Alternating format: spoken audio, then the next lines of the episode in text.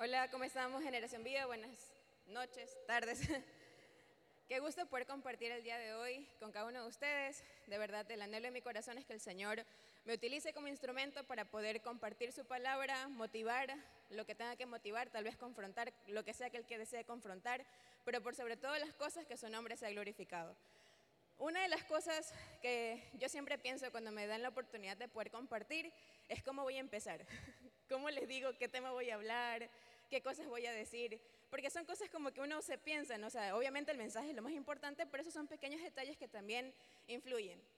Y el día de hoy yo tenía pensado venir con unas preguntas, así decirles, les voy a decir esto, esto y aquello para tal cosa, pero mientras estábamos en la alabanza, eh, estábamos cantando, cambiaré mi tristeza, cambiaré mi vergüenza, cambiaré mi, mi enfermedad, cambiaré mi dolor y los entregaré por el gozo de Dios. Y el Señor me recordaba lo hermoso que es su salvación. Porque cuando nosotros llegamos a Cristo y tenemos esa salvación, justamente hacemos eso. No solamente es una promesa futuro de que no vamos a ser condenados en el infierno, sino que aquí y ahora el Señor anhela que vivamos esa plenitud, ese gozo de esa salvación, ese gozo que el Señor nos da. Cambiar nuestro dolor, cambiar nuestra enfermedad, cambiar cada cosa de nosotros por el gozo que Él nos da. Y entonces dije, bueno, empezaré con eso. Entonces se los comparto. Cada vez que digamos eso, recordemos que esa es la salvación que nosotros, que el Señor nos da a cada uno de nosotros. Cambiar nuestra enfermedad, nuestro dolor, nuestra tristeza, incluso el pasado que tal vez nos avergüenza por el gozo de nuestro Señor. Y que esto no solamente es algo que va a pasar después, sino que aquí y ahora, desde ya, desde el día que usted aceptó a Cristo en su corazón y dijo, sabes qué, papá, yo te voy a seguir, voy a hacer lo que tú quieras que yo haga, usted puede disfrutar de ese gozo, usted puede disfrutar de esto que el Señor tiene para cada uno de ustedes. También ya sabemos que hay un murciélago, ¿verdad? Entonces, dejémoslo tranquilo, no nos va a hacer nada, tal vez se aturde por las ondas, pero enfoquémonos en lo importante en esta noche, que no es el murciélago, es la palabra de nuestro Señor. Ok, continuamos. El día de hoy El tema que hemos venido hablando durante desde inicios de este año es la fe. ¿Se acuerdan? Sí, la fe, exacto. Más mi justo, ¿qué dice? Por la fe vivirá. Y el día de hoy vamos a hablar acerca de la fe para evangelizar. Fe para evangelizar. Y hay muchas cosas que tal vez ahorita le decimos fe para evangelizar y usted ya se está imaginando. Ah, que hay que predicar, hay que salir, compartir las buenas nuevas porque ese es el evangelio y demás cosas. Pero vamos a ver, inspirado en el libro de los Hechos, cómo los discípulos evangelizaban, qué cosas hacían, qué significaba esto en primer lugar para la vida del cristiano y cómo usted y yo podemos seguir esa gran y hermosa tarea que el Señor nos ha entregado. Ok, y vamos a orar, ahí donde usted está, incline su rostro, vamos a eh, pedirle al Señor que hable a nuestro corazón, que nos ayude a enfocarnos en lo correcto y que de verdad podamos vivir y gozarnos de lo que Él tiene para nosotros. Amado Señor y buen Padre Celestial, te damos gracias en esta tarde y noche, Señor, que tú estás aquí con nosotros. Gracias, Señor, porque tú nos transformas. Gracias, Padre, por tu palabra que nos habla, que nos da vida, Señor. Gracias también por ese gozo de tu salvación porque sabemos, Padre, que la vida en este mundo es finita, pero tú nos enseñas a que nuestra salvación también se trata de disfrutar nuestra vida en ti, disfrutar cada día que tú nos das la oportunidad de vivir.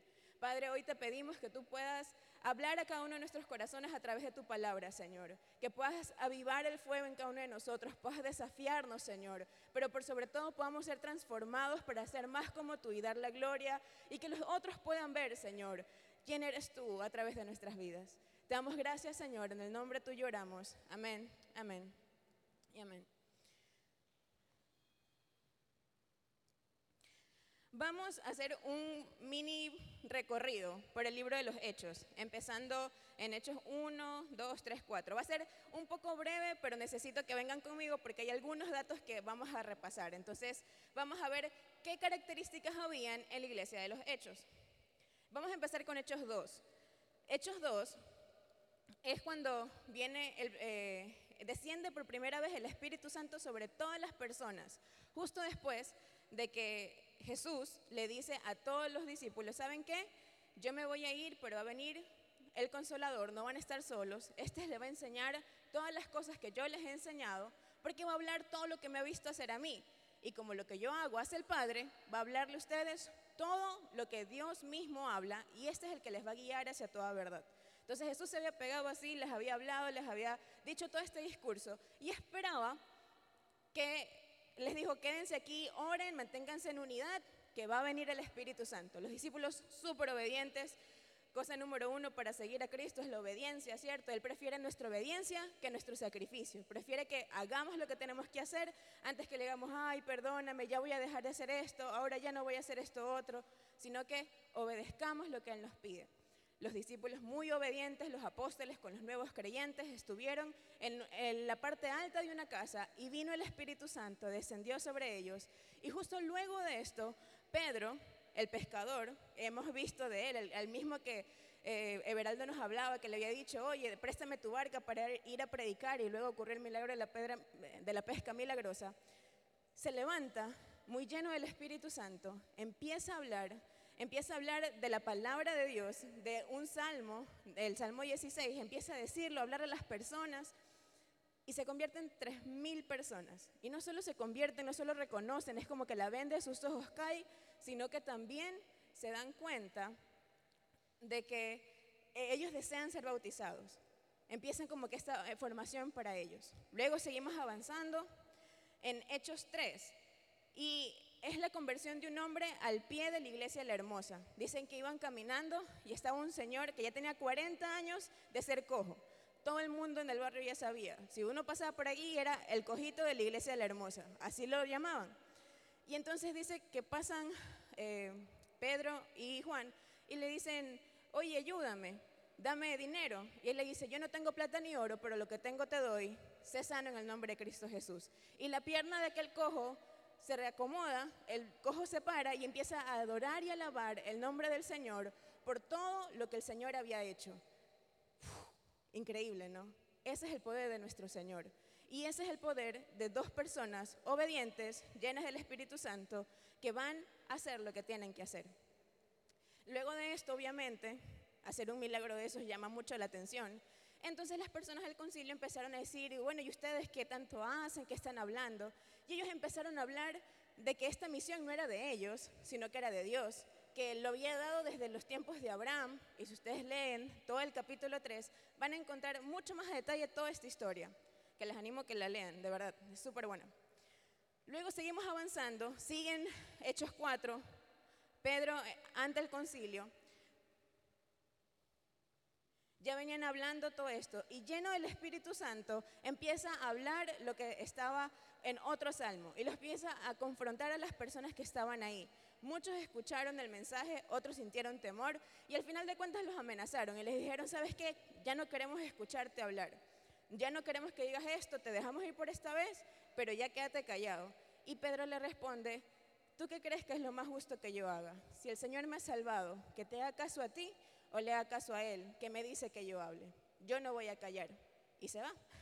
Y luego de esto hacen algo increíble. Al final de ese capítulo se juntan todos los discípulos y se ponen a orar para que el Señor les dé valentía para poder continuar la obra. En todas estas vemos situaciones que llaman nuestra obediencia, creer que el Señor verdaderamente ha transformado, porque conocíamos cómo era Pedro, ¿cierto? El que de, un salto le agarró y le cortó la oreja al soldado porque estaba emocionado a un hombre lleno del Espíritu Santo, que hablaba con autoridad de Dios, que había sido transformado y que era obediente para lo que el Señor le había llamado a hacer. Y es por esto que es tan importante, y me pareció importante compartirles este resumen, porque de aquí podemos sacar varias cosas o varias enseñanzas que la palabra de Dios nos da para que nosotros podamos ser esos discípulos obedientes en el Señor que cumplen la tarea que Él nos ha encomendado.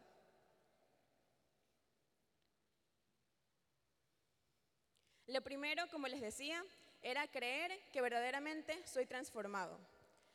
Creer que verdaderamente soy transformado. Celeste la semana pasada, ¿cierto? Nos hablaba de que ser discípulo de Cristo habla de una transformación, de un cambio, que empieza con lo que el Señor hace. Él eh, el Espíritu Santo, ¿cierto?, nos convence de pecado, de justicia y de juicio, nos hace ver y entender que no estamos haciéndolo bien, que necesitamos algo más, que no es suficiente las cosas que habíamos estado haciendo. Y Él nos cambia esta manera de pensar, al punto de que si ya regresamos a lo que antes hacíamos, ya no nos llena, ya no nos satisface, sino que ahora deseamos otras cosas. Nuestro corazón ya no anhela lo que el mundo ofrece, sino que anhela aquello que nuestro Señor nos quiere dar, aquello que Él da, esa plenitud que solo en Él podemos encontrar.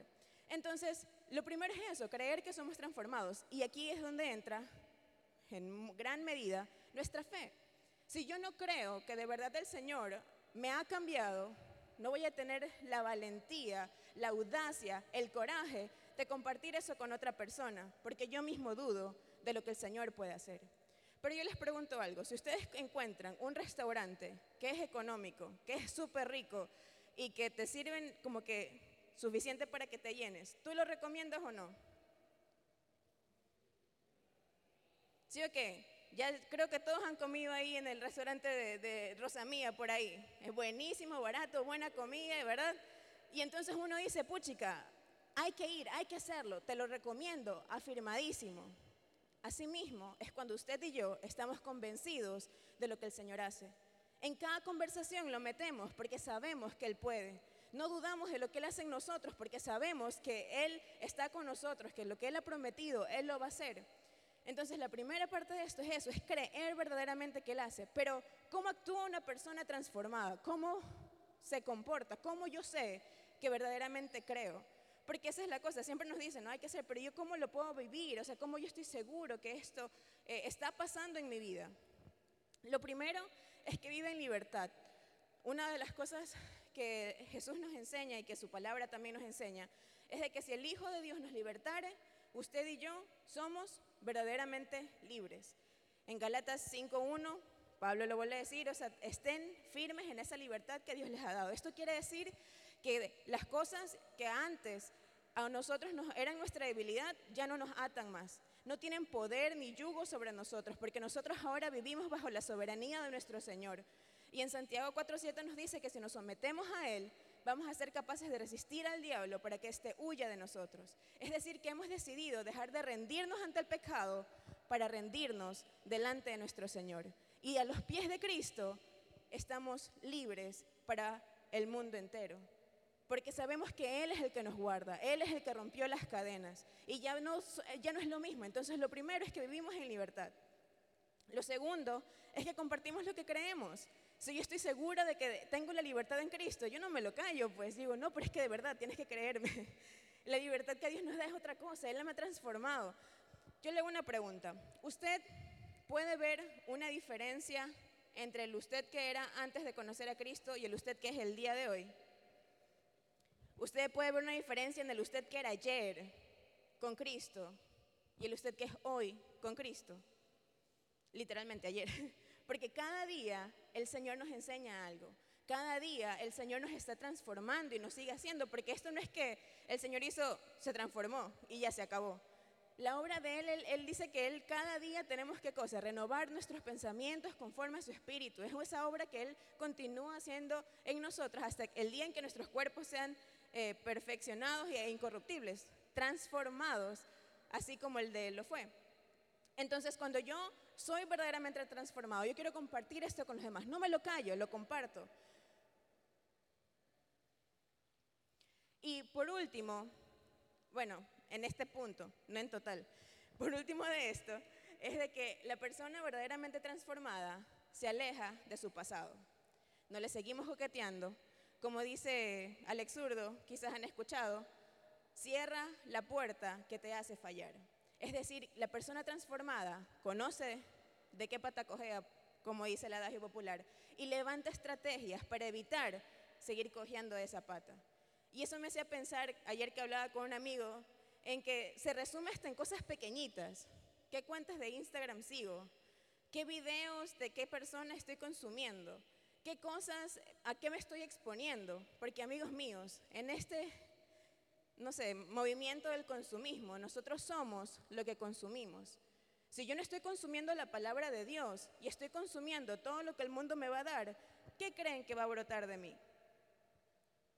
Y a veces nos olvidamos de esto Y creemos que como ya Cristo hizo la obra, ya pues ya. Pero no es así. Nosotros tenemos que cerrar la puerta que nos hace fallar y cada día decidir elegir a Dios, seguirle a Él, como dice su palabra, negarnos a nosotros mismos, tomar nuestra cruz y seguirle. Vamos con nuestras Biblias a Hechos 1.8. Y aquí es uno que ya sé que nos hemos leído. O sea, yo lo sé que ya lo hemos leído, aquí lo hemos leído varias veces. Pero yo quiero hacer el día de hoy énfasis en una, de, una palabra de todo ese Hechos 1.8. ¿Ya? Hechos 1.8 dice lo siguiente, pero cuando venga sobre ustedes el Espíritu Santo, recibirán poder y serán mis testigos en Jerusalén, en Judea, en Samaria y hasta lo último de la tierra. Este es el versículo, como yo digo, favorito de los misioneros. Les encanta porque dice que puedes llegar hasta lo último de la tierra y todos quieren llegar hasta allá. Pero recientemente aprendí que la palabra testigos en el, en el, idioma original, que fue el griego escrito, significa mártir. ¿Y usted sabe lo que significa ser un mártir? El significado de esa palabra. Fuerte, ¿no? Porque mártir significa aquella persona que muere por una causa. Y ojo, aquí el Señor no nos está mandando que seamos suicidas ni nada de eso. Por favor, punto de orden. El Señor nos está llamando a que usted y yo tenemos que morir a nosotros mismos por su causa. Mis deseos, mi concupiscencia, lo que yo soy, tiene que menguar para que Él crezca en nosotros. Si yo quiero compartir el Evangelio, yo tengo que ser esa persona transformada, que se niega a sí mismo, que no coquetea con el pecado ni con el mundo, que está seguro de quién es en Cristo Jesús y camina en pos de ello. No que es una persona perfecta que no se equivoca, sino que como David es humilde para reconocer que necesita ayuda, que no se queda callado cuando comete un error, sino que dice, no puedo solo, necesito de Cristo, necesito ayuda y entonces se levanta y caminamos y somos transformados por lo que Él hace en cada uno de nosotros. La persona que verdaderamente cree y es transformada se convierte en este mártir por la causa de Dios, en este testigo que en su cuerpo vive a Cristo Jesús. Como le diría Pablo, vamos a, a 2 Corintios 4:10, porque Pablo lo resumió, lo que yo les dije, y ya está escrito, entonces vamos a la Biblia, porque ahí está todo lo que necesitamos. Segunda de Corintios 4:10 dice, llevando en el cuerpo siempre, por todas partes, la muerte de Jesús, para que también la vida de Jesús se manifieste en nuestros cuerpos. Una de las claves de evangelizar es que tenemos que compartir las buenas nuevas de salvación, compartir el mensaje de que el Señor creador del universo, el que hizo los cielos y la tierra y todo lo que existe, desea reconciliarse con su creación. Porque en un punto de todo lo que él había pensado entró el pecado y eso nos separó de él. Y ahora él desde ese momento dijo, voy a enviar a un Salvador, a un Mesías, aquel que va a quitar el pecado del mundo. Pero amigos, esto no es solamente para sabernos la historia de memoria y saber el orden cronológico de las cosas. Esto es para que usted y yo lo vivamos y digamos, gloria a Dios, porque en mi vida ese Salvador me ha redimido, me ha cambiado, me ha salvado y ahora yo también puedo compartir con otros lo que es vivir en Cristo. Lo que Él ha hecho, esa transformación que él, ha dado en mi vida. Podamos, como dijo Pablo, llevar en el cuerpo siempre, por todas las partes, la muerte de Jesús, para que también la vida de Jesús se manifieste en nuestros cuerpos. Y una vez más, en Romanos 12, versos 1 y 2, Pablo refuerza este entendimiento y dice, amigos, les pido por las misericordias del Señor que nos presentemos delante de Dios como sacrificio vivo una vez más sacrificio, muerte, mártir, entregarse, morir, negarse. Dice, porque este es nuestro culto racional. Y aquí cuando dice culto racional es porque es lo más inteligente hacer, es un acto racional. Entendemos que con todas las misericordias que el Señor nos da cada día, como el aire que respiramos, la ropa que tenemos, el techo que está sobre nosotros, el medio que nos trajo hasta acá, cómo nos devolveremos a nuestro hogar.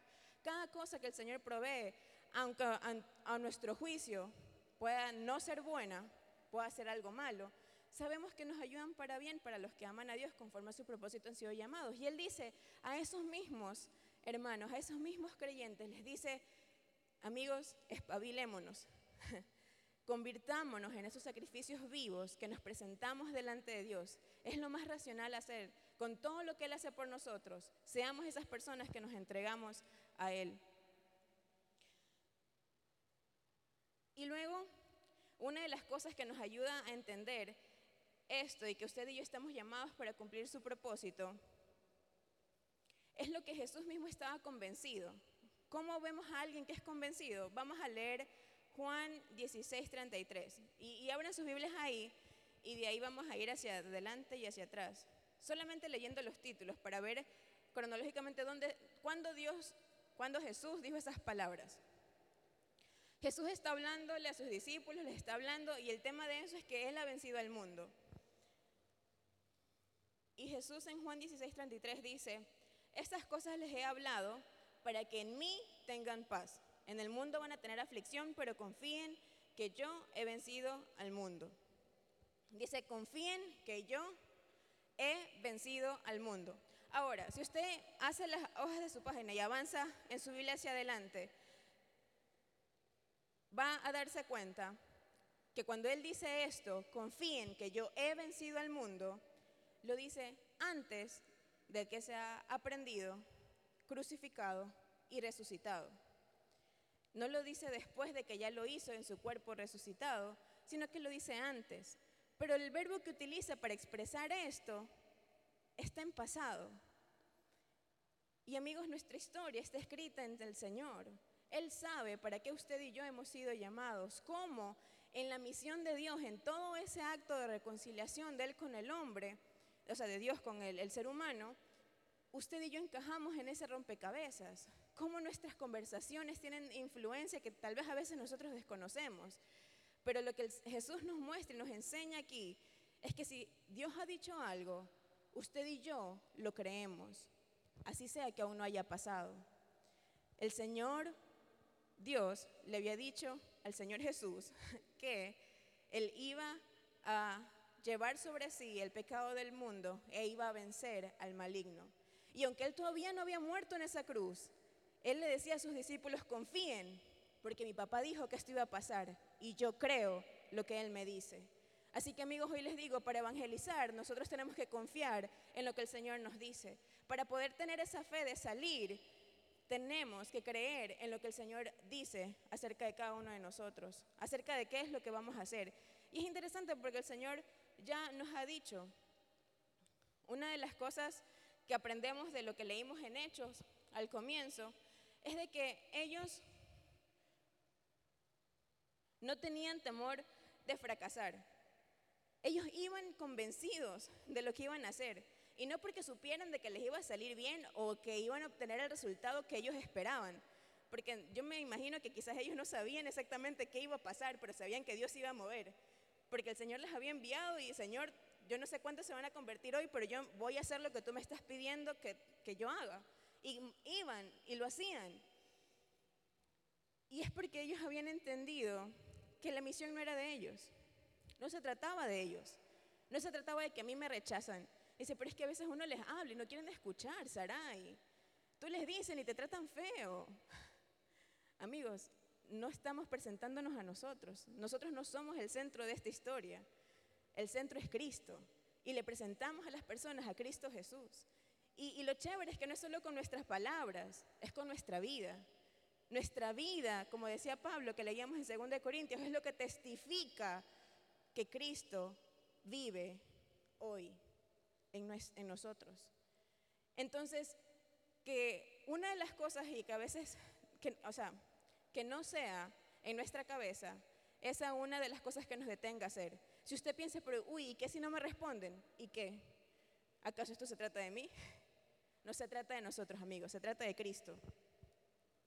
Es su misión, es su tarea, es lo de Él. Y, saben, Mateo 10:20, creo que ya se los he dicho antes, dice, no tengas miedo de lo que has de decir, porque el Espíritu Santo hablará por ustedes. Y si ustedes van a leer en Hechos 4.8, dice que Pablo, perdón, Pedro, enfrente del concilio, dice que se llenó del Espíritu Santo y empezó a hablarle a las personas del concilio, que eran la autoridad, y estos eventualmente los dejaron ir.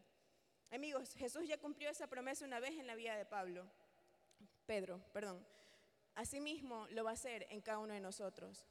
¿Qué detiene que el Señor pueda llenarnos de su Santo Espíritu para que nosotros podamos hablar palabra de Dios a otra persona? ¿Qué realmente detiene a Dios de que eso suceda? Quizás lo pensó, no le escuché. Nuestra fe. Nosotros somos los únicos capaces de detener que el Señor haga algo o deje de hacer. Ojo, en nosotros, a través de nosotros, porque el Señor tiene su plan y Él lo va a cumplir con o sin nosotros, pero Él lo va a hacer. Pero yo les animo a que sea con nosotros, a que no esperemos a que venga la otra generación, vengan los que son más jóvenes, sino que seamos nosotros los que abracemos este envío del Señor y lo hagamos, y compartamos, y vivamos, y que nuestra vida refleje la vida de Cristo a otras personas. De ahí también es importante, amigos, cuando se trata de evangelizar, es cumplir la tarea. ¿Cuántos de aquí se saben la gran comisión? Mateo 28, 20, 18, 19, 20. Dice, toda autoridad me es dada en el cielo y en la tierra. Por tanto, aquí les digo, vayan y hagan discípulos a todas las naciones, enseñándole todas las cosas que yo les he enseñado, bautizándoles en el nombre del Padre, el Hijo y el Espíritu Santo. Y aquí, yo estoy con vosotros todos los días hasta el fin del mundo. Esa es nuestra tarea. Eso es lo que tenemos que hacer. El asunto es cómo lo vamos a hacer. A veces queremos saber, Señor, ¿cuál es mi propósito? ¿Cuál es mi propósito? Y queremos que el Señor fue haga tantas cosas, amigos. Él ya nos dijo, Él ya nos envió. Eso es lo que tenemos que hacer compartir su palabra y hacer discípulos. No se trata solo de hacer una mega reunión evangelística en la que quizás muchos son convencidos de pecado, justicia y juicio y dicen, sabes que sí, yo quiero seguir a Cristo. Pero amigos, también tenemos que cuidar de ellos. Tenemos que hacer discípulos, que ellos también puedan ser transformados y que crezcan. Porque si no, es como dejar a un niño recién nacido botado ahí a que él vea cómo se alimenta, cómo crece. Así de malvados seríamos.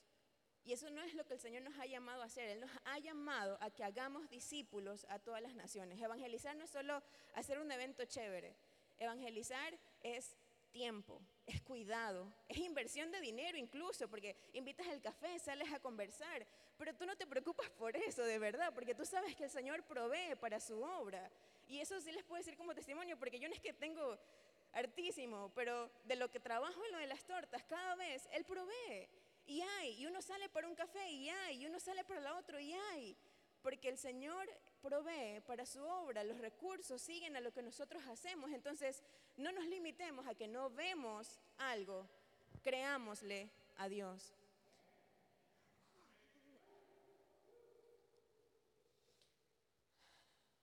Vamos ahora otra vez a Hechos. Es que en la Biblia hay algunas cosas bien chéveres, todas, la verdad. Les animo a que la lean. Hechos 1.8, ya lo leímos, ¿verdad? Vendrá, recibiréis al Espíritu Santo y, van a, recibir poder y me serán testigos en tales y tales partes. Ahora vamos a Hechos 8.1. Pasaron siete capítulos en tiempo, honestamente no sé cuánto, pero siete capítulos de la Biblia. Pasaron muchas cosas. Hubieron muchas conversiones, muchas sanidades, hasta muertes, no solo la de Esteban, sino de otras personas que quisieron engañar al Señor y que tuvieron su, su, castigo, ¿no? Em, y en Hechos 8.1, ¿alguien lo quiere leer? No sé. ¿Alguien se anima? Acá, dale, léelo, por favor.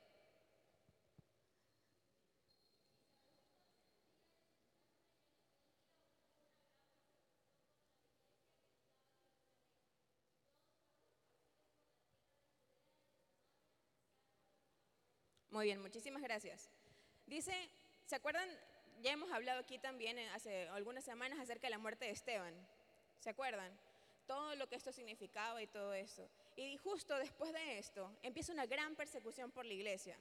Y el Señor había dado una orden. Dijo, cuando reciban el Espíritu Santo, ustedes se van a ir a todos estos lugares y van a ser mis testigos ahí.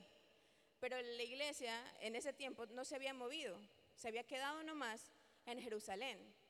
Y el Señor dice, creo que necesitan una ayudita, porque no se están moviendo. Ahí les mando una persecucioncita. Y dice que hacia dónde se esparcieron los discípulos. Bueno, no, los discípulos, ojo, no los apóstoles, no los doce, pero los otros que se habían convertido. ¿Alguien lo puede decir? A Judea y a Samaria. Y miren, al día de hoy, todavía falta mucho para llegar hasta el último de la tierra, pero hasta acá cruzando el continente nos ha llegado. El Señor tiene una misión, reconciliar al ser humano con Él, a través de Cristo Jesús. Usted y yo estamos llamados a hacer eso. Estamos llamados a vivir a Cristo para que no solo con nuestras palabras, sino que con nuestras acciones podamos reflejarle y sepamos que si nosotros no probamos en la primera, nos va a dar empujoncitos de confianza para que hagamos lo que tenemos que hacer. Procuremos ser los obedientes, lo que hacemos. Al final de cuentas, cada uno aprende como tiene que aprender. Algunos no aprendemos, no nos gusta aprender por las buenas.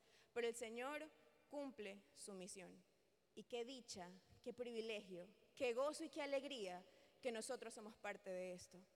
El Señor nos ha llamado a que tengamos fe para poder evangelizar.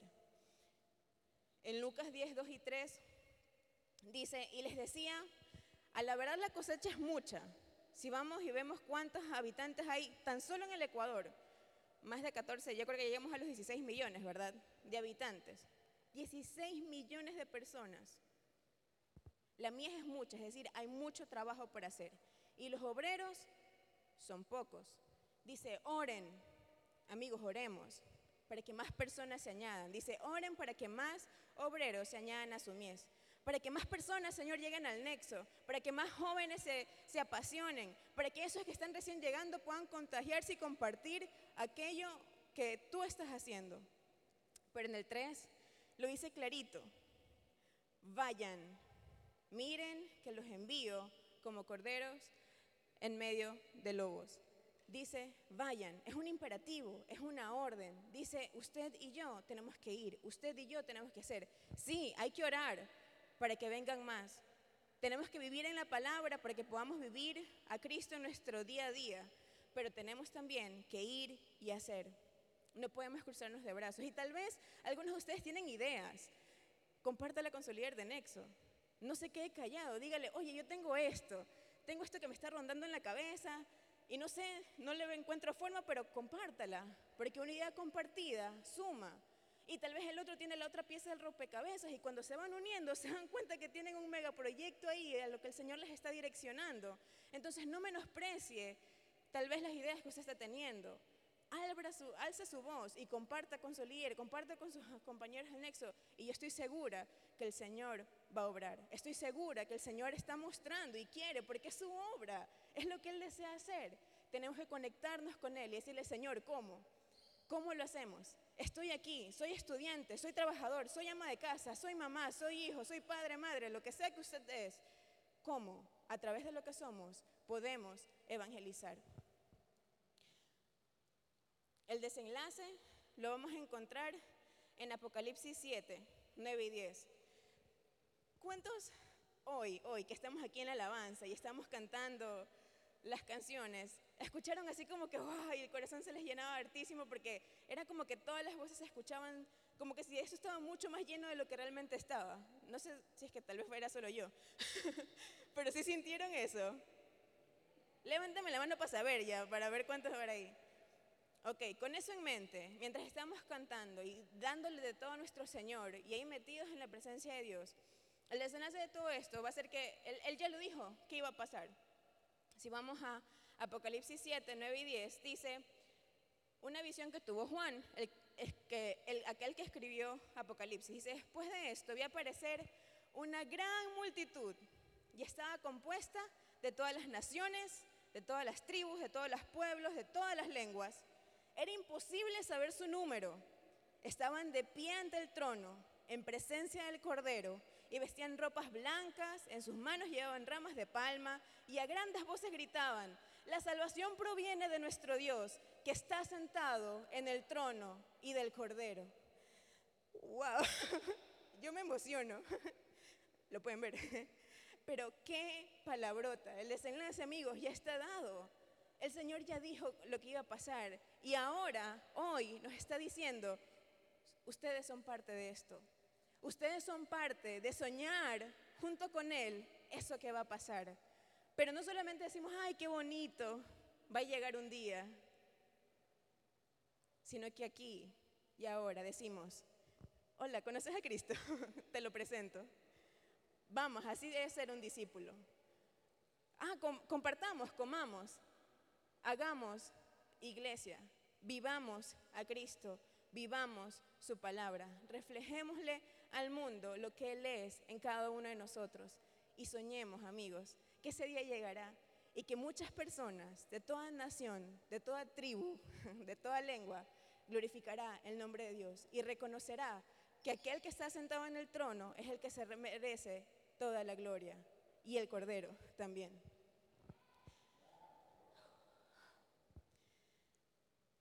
Finalmente, amigos, Salmo 60, 12 dice, en Dios haremos proezas y Él va a, derrotar a todos nuestros enemigos. No sé tal vez cuál es su enemigo el día de hoy, sus pensamientos, sus inseguridades, sus propias concupiscencias y debilidades, cosas externas a usted que no nacen de uno. Pero el Señor ha prometido que Él va a derribar todo eso. Dejemos que Él haga esa parte en nosotros y podemos estar confiados que en el Señor haremos proezas. Yo exactamente no sé qué cosas nomás el Señor vaya a hacer, pero yo estoy convencida que el Señor ha elegido a Generación Vida para levantarse como esa generación en medio de nuestra ciudad para hacer proezas en el nombre del Señor.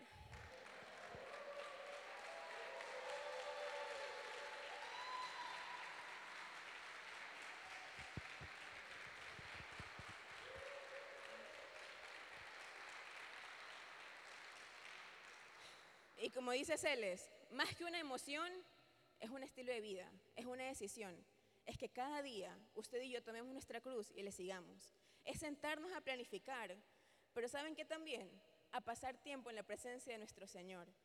Algo que me encantó que dijo Celeste en uno de estos días fue, eh, de las predicas pasadas, nos encanta pasar tiempo con la novia, pero no con el esposo. La novia habla de la iglesia de Cristo y el esposo nuestro Señor. Acordémonos que más importante que todo, más que el Señor simplemente queriendo que hagamos las cosas, es que él quiere que le alabemos, que le glorifiquemos, que nos relacionemos con Él. No descuidemos eso por estar ocupados con las cosas que estamos haciendo en el nombre de Cristo, ¿no? Porque por Cristo hacemos esto, por Cristo servimos, por Cristo nos entregamos, por Cristo vamos, por Cristo hacemos, donamos, lo que sea. No descuidemos nuestra relación con Dios. Él es el centro. Y cuando decimos que Él es el centro, amigos, Él es el centro. Él es el centro. Pongámonos de pie, vamos a orar.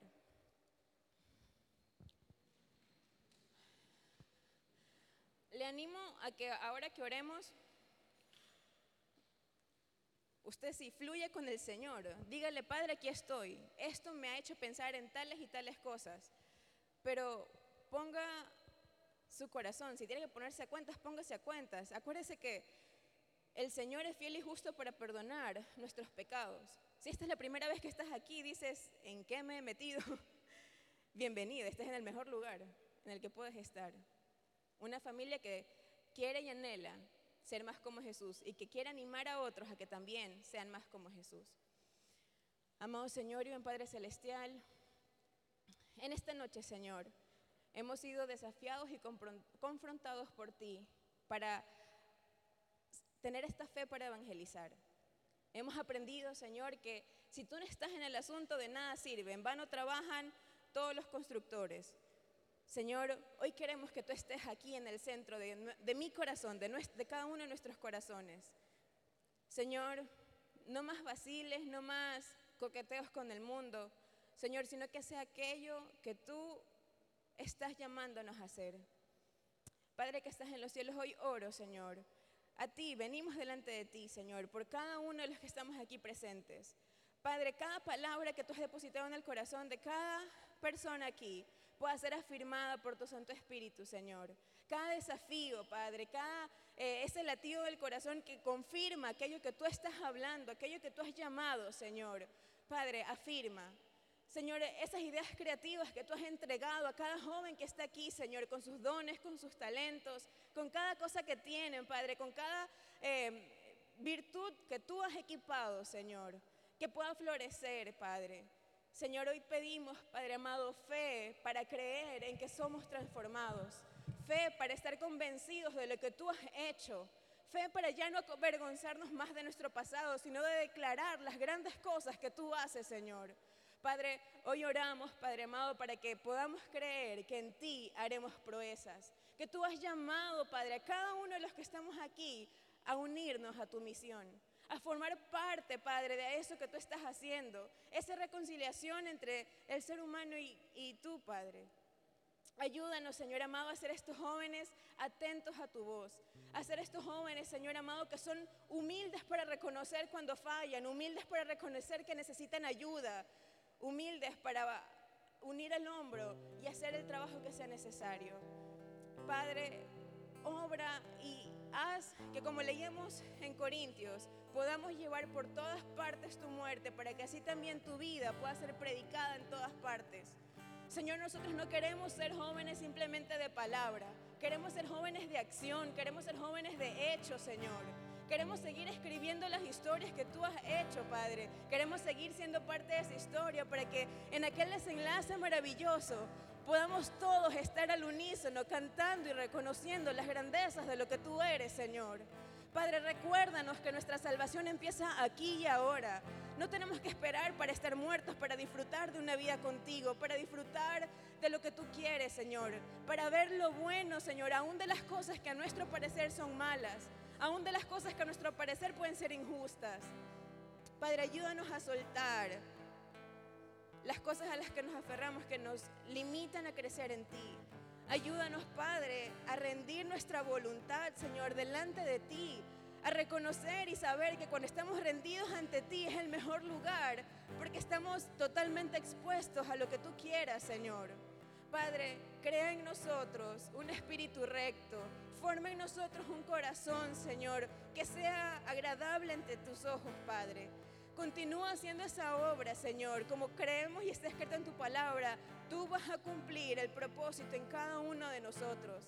Padre, veo una generación, Señor amado, que se levanta. Padre, veo una generación que te cree, Señor. Veo una generación que calla la boca del enemigo para poder levantar y declarar la palabra del Rey de los Reyes, Señor, del Señor de Señores. Padre, apasiona cada corazón, Señor, que tu Espíritu Santo haga su obra, Señor.